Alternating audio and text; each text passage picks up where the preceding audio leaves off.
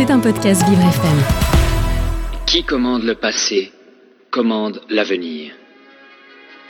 Qui commande le présent commande le passé. On a souvent tendance à citer 1984 et Big Brother lorsque de nouvelles caméras de surveillance s'installent. Pourtant, cette œuvre phare, c'est beaucoup plus que la manipulation de nos vies par un espionnage de tous les instants. C'est un condensé de toutes les méthodes qui existent aux quatre coins du globe pour cadenasser la pensée. Le pouvoir, c'est déchirer l'esprit humain et le remodeler sous de nouvelles formes de son choix. Le pouvoir n'est pas un moyen, c'est une fin c'est la peur constante de la délation, y compris venant de sa propre famille, la capacité des foules à absorber n'importe quel mensonge pourvu qu'on le lui répète assez longtemps, c'est la falsification des faits historiques. Le passé est à jamais banni. Si l'on coupe l'homme de son passé, alors on peut le couper de sa famille, de ses enfants, des autres hommes l'appauvrissement de la langue pour rendre impossible la formulation de certaines pensées, c'est la création d'un ennemi commun à haïr, et croyez-moi, la liste peut être encore longue. Groupe 30 à 40 debout, tous en place s'il vous plaît. Bien, juste droit frères et sœurs, s'il vous plaît. Dans ce livre, Big Brother est le chef du parti, en l'occurrence de l'État d'Océania. Depuis, ce terme est utilisé pour qualifier toutes les institutions ou pratiques portant atteinte à nos libertés fondamentales. Il n'y a aucune fidélité excepté envers le parti. Il n'y a aucun amour excepté pour Big Brother. En Océania, il n'y a ni camp de concentration, ni goulag. On ne peut pas parler vraiment de théorie raciste. L'ennemi, ce sont les Estasiens. Big Brother leur livre une inlassable lutte et réécrit sans cesse l'histoire de façon à effacer tout ce qui l'a précédé.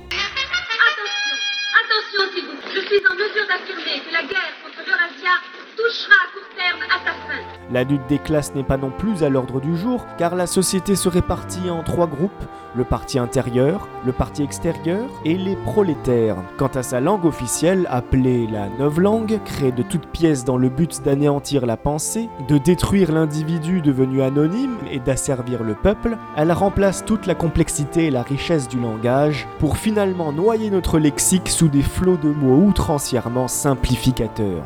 Le plus gros déchet, ce sont les adjectifs. Quelle belle chose que la destruction des mots. Le secret, passer du traduire au pensée directe, et de là en réponse automatique. C'est stimulant de penser que vers 2050, il n'y aura plus une seule personne qui pourra avoir ce genre de conversation. En s'entichant de la jeune résistante Julia, notre héros du roman, Winston, lui-même chargé de réécrire les archives qui contredisent le présent et les promesses de Big Brother, va se faire traquer dans un cauchemar à ciel ouvert. Maintenant, nous pouvons vous voir. Restez exactement Car malheureusement pour lui et pour toute la population, grâce à sa technologie de pointe, Big Brother sait tout et voit tout. Il n'est pas une âme dont il ne puisse connaître les pensées. On ne peut se fier à personne et les enfants sont encore les meilleurs espions qui soient. Tu es un criminel par la pensée. Liberté et servitude, ignorance et puissance, telles sont les devises du régime. Tout se fond dans la brume.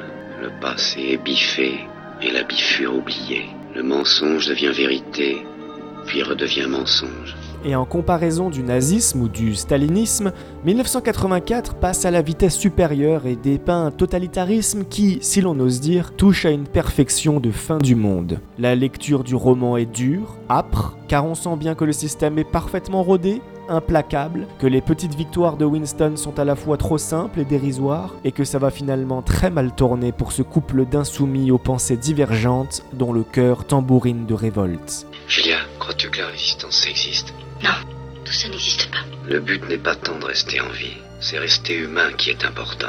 Un chef-d'œuvre dystopique toujours visionnaire, plus de 70 ans après sa parution, à une heure sombre de notre ère, où l'atmosphère dépeint au fil des chapitres vous sera plus que familière.